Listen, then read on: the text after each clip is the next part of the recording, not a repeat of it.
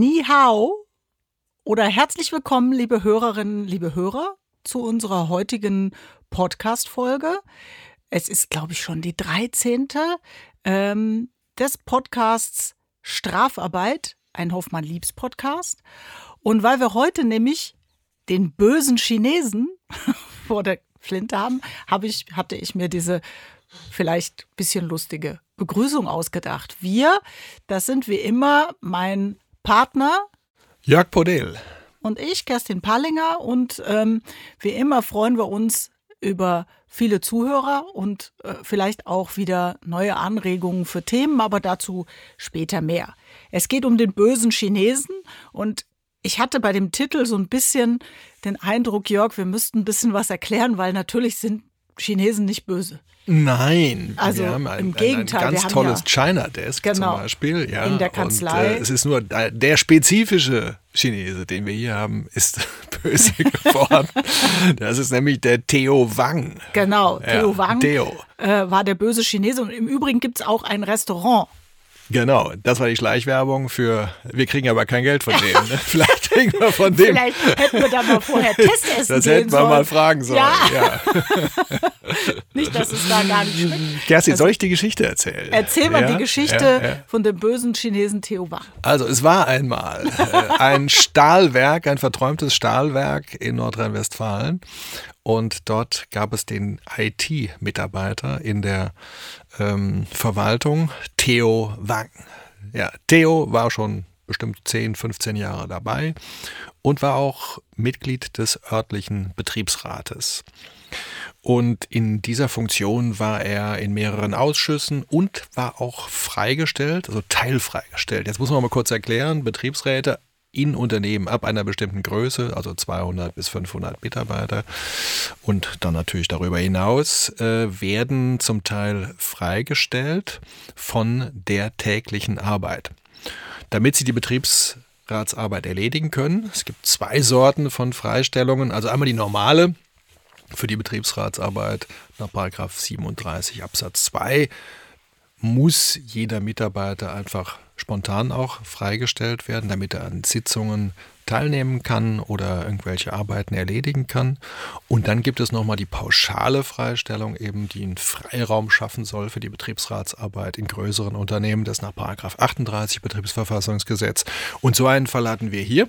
Die werden dann oft dann geteilt, also zwei Betriebsräte teilen sich eine Freistellungsstelle und dann kriegt da jeder 50 Prozent. Die Besonderheit hier war typisch IT-Mitarbeiter, dass die Freistellung äh, und die normale Arbeit, also 50-50, noch einmal geteilt wurden in 50-50 Präsenzarbeit und 50-50 eben Homeoffice. Ja, das führte allerdings dazu, dass Theo irgendwie nicht mehr auffindbar war. Vielleicht nochmal zur Erklärung, äh, glaube ich, dass wir haben ja dann quasi 25 Prozent Arbeitszeitsteile, ja?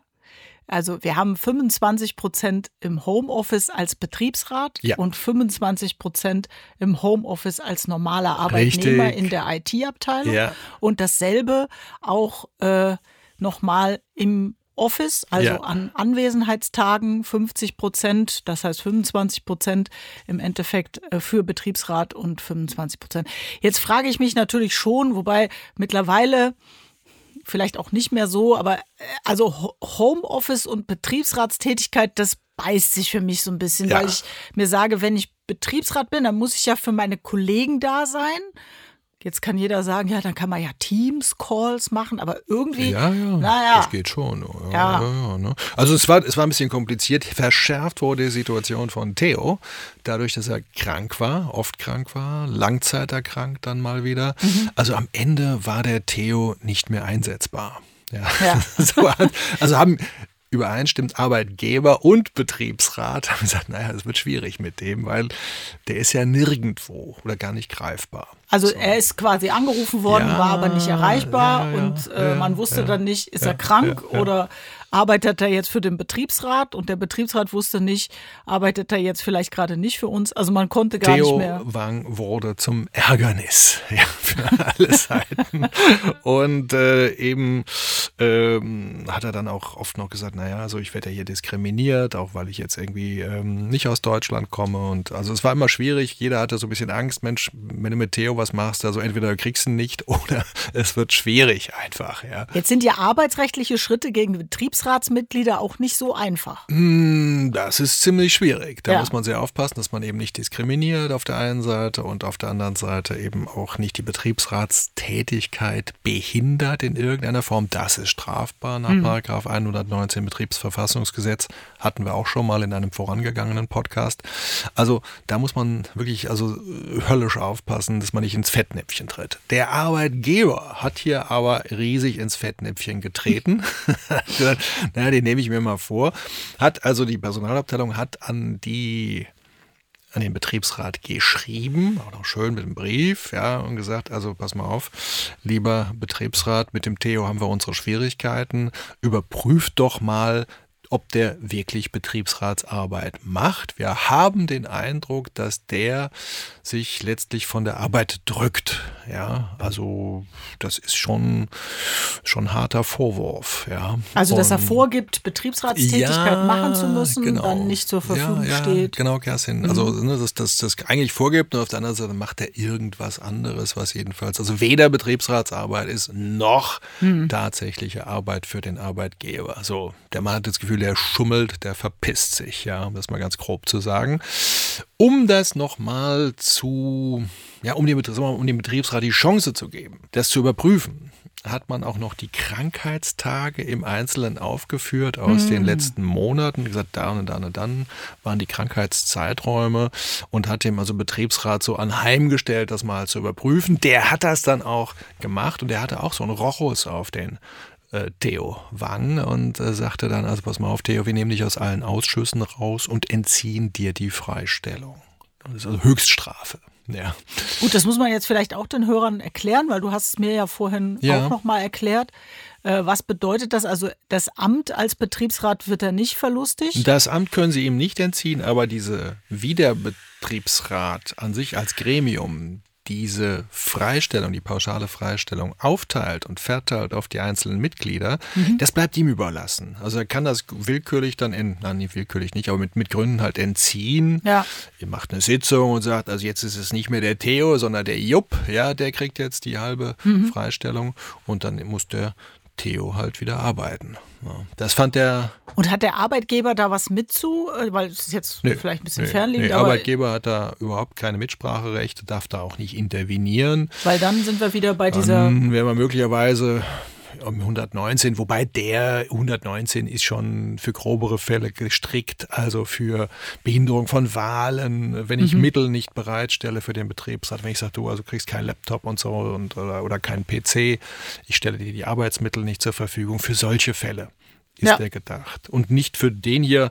Und äh, ich glaube, den können wir hier auch vernachlässigen. Aber der Theo sagte, Mensch, das ist eine Schweinerei. Ja, also erstmal haben wir hier sowas wie üble Nachrede. Ja, mhm. also ihr unterstellt mir quasi, ich, ich chille zu Hause, ja, und kassiere einfach Geld zu eurem Nachteil.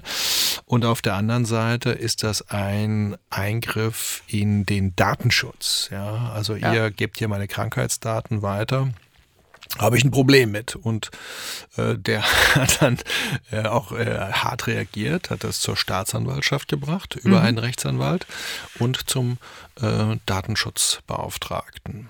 So. Wobei das Verfahren dann äh, gemeinsam von der Staatsanwaltschaft ja. geführt wurde. Ja, ja, der Datenschutzbeauftragte hat sich nicht eingeschaltet. Ähm, die Staatsanwaltschaft hat ermittelt und äh, ja, da gibt's also jetzt eben diese zwei Vorwürfe von seiner Seite, nämlich zum einen Verstoß gegen das Datenschutzgesetz und zum anderen üble Nachrede, weil ja die Personalabteilung den Verdacht geäußert hat, der drückt sich vor seiner Arbeit und gibt immer vor, er muss Betriebsratsarbeit machen, wenn er eigentlich seine normale Arbeit machen soll. Und wir können das nicht überprüfen, überprüft doch mal, ob das, was er für den Betriebsrat macht, wirklich alles erforderlich ist. Das war ja so der Duktus. Absolut. Ja. Absolut. Ja, da haben wir also jetzt zwei strafrechtlich relevante äh, Vorgänge. Vielleicht fangen wir mit dem Bundesdatenschutzgesetz einmal an. Auch dazu hatten wir ja schon mal einen, einen, Podcast gemacht, Arbeitnehmerdatenschutz und die Frage Umgang auch mit Filmmaterial vom Arbeitnehmer ja. und so weiter. Ähm, hier ist es jetzt ein bisschen anders. Ein Verstoß gegen das Bundesdatenschutzgesetz liegt auch im das ist jetzt DSGVO, ne? Oder wie ist das? Nee, das ist das, das gibt es noch dieses B, das gibt es noch dieses BD SG. BDSG. Ja. Gut. Ja. ja, DSGVO ist auch unmittelbar anwendbar. Ja, ist, ja, glaube ich, parallel. Okay. Jetzt bin ich auch nicht der Datenschutz-Mega-Experte. ähm, da haben wir ja unseren Kollegen aus dem Datenschutz auch noch. Ja, aber wir können auch mit Halbwissen noch gut arbeiten. Jetzt für einen Podcast reicht's allemal. Ja, ähm, also ein, Bundes, ein Verstoß gegen das Bundesdatenschutzgesetz liegt vor, wenn man ohne Berechtigung personenbezogene Daten, die nicht allgemein zugänglich sind, anderen oder sich selbst verschafft. Da ist, glaube ich, jetzt gar keine Diskussion darüber, dass Krankheitsdaten insgesamt natürlich personenbezogene Daten sind. Da kann man vielleicht noch mal eine Unterscheidung machen in dem Inhalt, also das eine ist ja dann tatsächlich auch, um welche Krankheit handelt es sich, äh, sind es verschiedene und so weiter. Die sind natürlich noch sensibler, aber auch allein. Das haben die hier nicht gemacht. Genau, das hatten ja. wir hier nicht. Aber auch allein die, die Krankheitsverläufe, also nur in zeitlicher Hinsicht. Hier sind es mal zwei Wochen, da ist es eine Woche, hier sind es drei Tage. Diese Aufstellung dieser Datenreihen, auch das sind personenbezogene Daten im Sinne des Bundesdatenschutzgesetzes. Also insoweit ist der Vorwurf jetzt erstmal nicht völlig aus der Luft gegriffen. Hier geht es aber dann ja darum, dass ich mir diese Daten selber verschaffe. Das muss man nicht aus der Personalabteilung, weil da sind sie ja sowieso. Und man muss sie auch also oder man müsste sie sich eben müsste sie eben einem Dritten verschaffen und da gibt es einen schönen Streit da gibt es wohl auch soweit ich das verfolge, eine Mindermeinung, die sagt, auch innerhalb des Unternehmens darf das nicht an jede x-beliebige Abteilung weitergegeben werden, auch möglicherweise nicht an den Betriebsrat. Aber die nach meinem Kenntnisstand immer noch herrschende Meinung äh, vertritt den Standpunkt, dass ähm, Weitergabe an Dritte erforderlich ist, die außerhalb der konkreten Unternehmenssphäre sind. Und das wäre jetzt hier der Betriebsrat von, dieses, von diesem Unternehmen sicherlich nicht. Das heißt, die Weitergabe an den Betriebsrat der reinen Krankheitsdatenverläufe in zeitlicher Hinsicht ist aus unserer Sicht noch kein Verstoß gegen das Bundesdatenschutzgesetz. Zudem, und das ist ja auch immer eine maßgebliche äh, ein maßgebliches Kriterium bei Verstößen gegen das Bundesdatenschutzgesetz kommt ja auch noch hinzu, es muss unbefugt sein und Jetzt ist es ja so, dass wir hier ja einen konkreten Zweck haben. Der Zweck war ja ähm, zu überprüfen oder den Betriebsrat in die Lage zu versetzen, zu überprüfen, ob an den Tagen, wo er jetzt gar nicht krank war, erforderliche Betriebsratsarbeit angefallen ist. Hätte man die Krankheitstage nicht genannt, hätte ja das Risiko bestanden, dass der Betriebsrat dann gesagt hat, ja, in den Tagen, wo er krank war, da war definitiv keine äh, Betriebsratstätigkeit erforderlich. Wir wissen nicht, warum er da nicht greifbar war. Das wäre ja dann eine Verfälschung des Ermittlungsergebnisses gewesen. Deswegen würde ich an der Stelle auch immer sagen, das war schon auch gerechtfertigt vor dem Hintergrund, dass man auch den Betroffenen selber dadurch schützen wollte, in gewisser Weise zu sagen, an den Tagen, lieber Betriebsrat, musst du gar nicht prüfen, weil er war der Herr krank. Klar, es ging also ja nicht darum, ihn jetzt schlecht zu machen oder so, äh, weil er da krank war, sondern es ging einfach nur darum, ein vernünftiges Aufklärungsergebnis erzielen zu können. Der Betriebsrat sollte in die Lage versetzt genau. werden, ordentlich zu prüfen. So, so war es. Ne? So dass man eigentlich ja, sagen muss, ja. äh, das war schon, ähm, lag nicht so auf der Hand. Bei der üblen Nachrede, ein Straftatbestand aus dem Strafgesetzbuch. Ähm, da verhält es sich wie bei vielen Straftatbeständen, dass es alles eben leider sehr viel mittlerweile Rechtsprechung, sehr viel Auslegung, üble Nachrede. Vielleicht zunächst mal zur Erklärung, was ist das überhaupt? Das ist immer dann, wenn ich Tatsachen behaupte, die dazu geeignet sind, eine andere Person gegenüber Dritten schlecht zu machen. Also das Gesetz sagt, verächtlich zu machen oder in der öffentlichen Meinung herabzuwürdigen. Also, also ich spreche. Die Kerstin hat geklaut oder sowas. Genau, ich spreche nicht mit dem, mhm. ich spreche nicht den Betroffenen selbst an, wie ich das bei der Beleidigung zum Beispiel mache, ja, sondern ich spreche mit Dritten über eine andere Person und mache diese schlecht. Und wenn ich das mit Tatsachen mache, könnte das äh, den Tatbestand der üblen Nachrede erfüllen. Ich brauche also ein verächtlich machen, ein herabwürdigen, also eine, eine Darstellung einer Person, die, ja, so sagt die Rechtsprechung, ihren sittlichen Anstandspflichten nicht mehr genügt, diese nicht wahrnimmt und dadurch im Grunde auch der Ruf der Person in Gefahr gerät. Das ist, man merkt, das ist ein sehr. Oh. Gibt es nicht diesen Bestimmtheitsgrundsatz? das heißt doch, dass man vorher wissen muss, ob etwas strafbar ist oder nicht. Naja, ja, genau. Also ich fühle mich jetzt irgendwie nicht so gut aufgehoben. Du fühlst dich nicht ja. gut aufgehoben. Nein, ich fühle mich ganz ja, schlecht. Dann, ja. Wenn wir das jetzt mal auf den Fall hier übertragen, ja. dann äh, sieht man ja schon, naja, was hat denn die Personalabteilung da gemacht? Der hat, der hat gesagt, wir haben den Verdacht, ja, der nutzt seine Stellung als Betriebsrat aus, gaukelt es vor, äh, damit er nicht arbeiten muss und in Wirklichkeit geht er ins Eiscafé Eis essen. Das haben sie nicht gesagt, aber haben gesagt, es hat irgendwie, es könnte sein, dass er das eben dazu nutzt, in letzter Konsequenz einen Arbeitszeitbetrug zu begehen. So krass ist es nicht formuliert, aber es war im Raum. Und da ist jetzt halt wirklich die ganz große Krux in dem Fall. Wann ist die Grenze dessen überschritten, wo ich wirklich jemanden herabwürdige und äh, ja ihn an seine Anstandspflicht erinnere und ihn quasi schlecht darstelle, dass es schon Ja. eine üble Nachrede ist. Hier war es ja eher so, prüft das mal. Ja. Das Es war geht- so eine genau. Vorstufe eigentlich. Es war ja nur im Konjunktiv. Wir Ja. wissen das nicht, Ja. aber wir haben den Eindruck, Ja, dass ja. das sein könnte.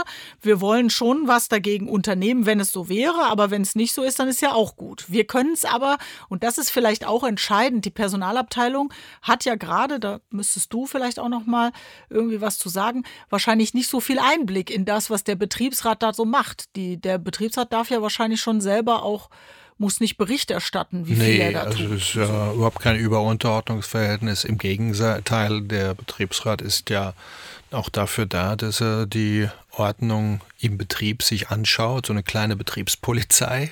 Genau. Muss man auch sagen, Ja. ja. Und äh, ist ein Gremium, was einschreiten kann, wenn was nicht gut läuft, ja. Also vom, vom Mobbing äh, bis hin äh, zu ähm, sexueller Belästigung, das sind alles Themen, die ein Betriebsrat aufgreifen kann. Also insofern ist der überhaupt nicht berichtspflichtig, im Gegenteil, der hat Informationsrechte. Und von daher ist es natürlich auch schwierig dann, äh, was hätte denn die Personalabteilung ansonsten machen können? Da waren ihr ja so ein bisschen die Hände gebunden. Sie hätte dem weiter zusehen können. Ja, aber man hatte ja wohl auch die Erkenntnis, dass auch der Betriebsrat äh, nicht so hundertprozentig von der Performance äh, von Theo Wang überzeugt war, sodass man da eben ja insgesamt irgendwo mal eine Ermittlung starten wollte. Jetzt war diese Strafanzeige im Raum, aber ich glaube, man hat dann auch aktiv dagegen gewirkt, indem man nicht auch eine Strafanzeige, das könnte man natürlich in so einem Fall dann auch machen, weil es ist ja umgekehrt dann auch ja Vortäuschen von Straftaten oder falsche Verdächtigung. Ja, also da könnte einem vieles einfallen.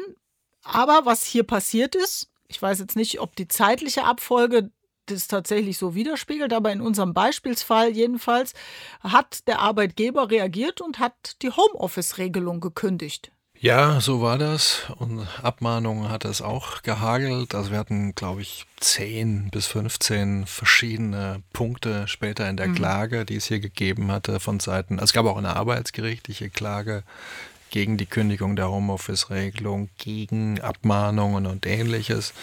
Also du warst ja mit dabei, wir haben ja zu zweit in der Box gesessen. und ähm, ja, also ich glaube, um nochmal zum Kern der ganzen Sache zu kommen, da war diese wirklich kritische Regelung mit ein Viertel hier, ein Viertel da, ein Viertel hier, ein Viertel da, mit Homeoffice, Betriebsratstätigkeit, Arbeit fürs Unternehmen. Das war kaum noch zu handeln. Ja. Ja. und äh, insofern, ich glaube auch, dass es dem Theo, ja, ich sage jetzt mal, gar nicht so gut getan hat, dieses, diese Geschichte. Äh, das, das war, ähm, der hat sich eigentlich zwischen alle Stühle gesetzt. Ne? Ja. Als äh, ja, Beitrag aus unserem Erfahrungsschatz noch so die Erkenntnis auch insbesondere aus dem Fall, aber auch aus parallel gelagerten Fällen, wenn wir so eine parallele Anhängigkeit von arbeitsgerichtlichen Verfahren haben und gleichzeitig auch äh, ein Strafverfahren eingeleitet worden ist, können wir eigentlich nur sagen, äh, die Staatsanwaltschaften richten sich immer gerne nach dem Ausgang des arbeitsgerichtlichen Verfahrens. Also man kriegt die Staatsanwaltschaften sehr schlecht dazu, dann schon tätig zu werden. Wenn die hören, da läuft auch ein Arbeitsgerichtsverfahren, dann warten die immer gerne den Ausgang ab. Ja, das ist auch ja nicht, nicht verbindlich. Ne? Die, die ähm, staatsanwaltlichen Ermittlungen sind nicht verbindlich für das Arbeitsgericht Genau. und umgekehrt. Aber ich habe auch den Eindruck, die haben keine Lust, sich vor solche zivilrechtlichen Streitigkeiten zu spannen. Die haben schon, das ist ja kein Mordfall. Fall, ja, ja, genau, Das, ist die ja- haben schon, schon Wichtigeres zu tun, als ihre Ressourcen hier zu binden. Man Mit hört ja immer, Nachrede und Bundesdatenschutz. ja, man hört ja auch immer, dass es eine ganz große Überlastung äh, Ja. bei den Strafverfolgungsbehörden da ist. Also da, das kann man schon verstehen. Und dass man sich hier auf so ein, so ein äh, strafrechtliches äh, Schlachtfeld begibt, kann ich immer nur von abraten, im Wesentlichen. Ja, deswegen kann man ja eigentlich auch als, als Takeaway quasi mitnehmen, ähm, wenn man feststellt, dass der Arbeitsgerichtsprozess in die Richtung tendieren sollte, dass die strafrechtlichen Anwürfe auch vom Arbeitsgericht jetzt nicht bestätigt werden, aber irgendwo, ein, dass ein Arbeitsgericht dahin tendiert zu sagen, boah, das könnte auch strafrechtlich und äh, dieselben Gedanken tragen ja dann möglicherweise auch ein solches Urteil, dann sollte man vielleicht zusehen, das Arbeitsgerichtsverfahren eher mit einer Verständigung, mit einem Vergleich, mit einer Einigung abzuschließen, damit man nicht hinterher dann doch ein strafrechtliches Ermittlungsverfahren noch hinterhergeschoben bekommt. Ja, die vergleichsweise Einigung, also die, die, die friedliche Lösung ist im Arbeitsgericht sowieso zu 80 Prozent die Regel. Ja, ja. ja, Man ja. muss ja irgendwie miteinander klarkommen und den Betriebsrat abkündigen. Das wird schwierig. Das Mhm. war ja auch nicht intendiert hier. Man wollte nur ein bisschen Ordnung schaffen. Genau. Und es ist fast in die Hose gegangen. Ja. Vielleicht noch diese äh, Frage, also den Betriebsrat richtig kündigen. Der hat ja, glaube ich, einen Kündigungsschutz. Aber diese Homeoffice-Regelung, gesetzlichen Kündigungsschutz. die ja. äh, unterliegt nicht dem Kündigungsschutz, auch wenn er Betriebsrat ist. Das ist eine Nee, die, Sonderzusatzregelung. Die, die Zusatzregelung bemisst sich eben nach den ähm, Absprachen, die man so hat Ja. im Unternehmen. Ne, Da gibt es dann meistens wegen, mit dringlichen, wenn, Mhm. wenn dringende Gründe äh, und schwergewichtige Gründe da sind, um die Homeoffice-Regelung ähm, zu kündigen, dann wird davon Gebrauch gemacht. Ne? Ja. Ja. Dann ist es eine, am Ende eine, eine ja, gebundene Ermessensentscheidung des Arbeitgebers. Der muss sich das genau anschauen und genau überlegen, ob er das macht. Und äh, hat, unterliegt nicht dem allgemeinen Kündigungsschutz der Betriebsräte. Hm.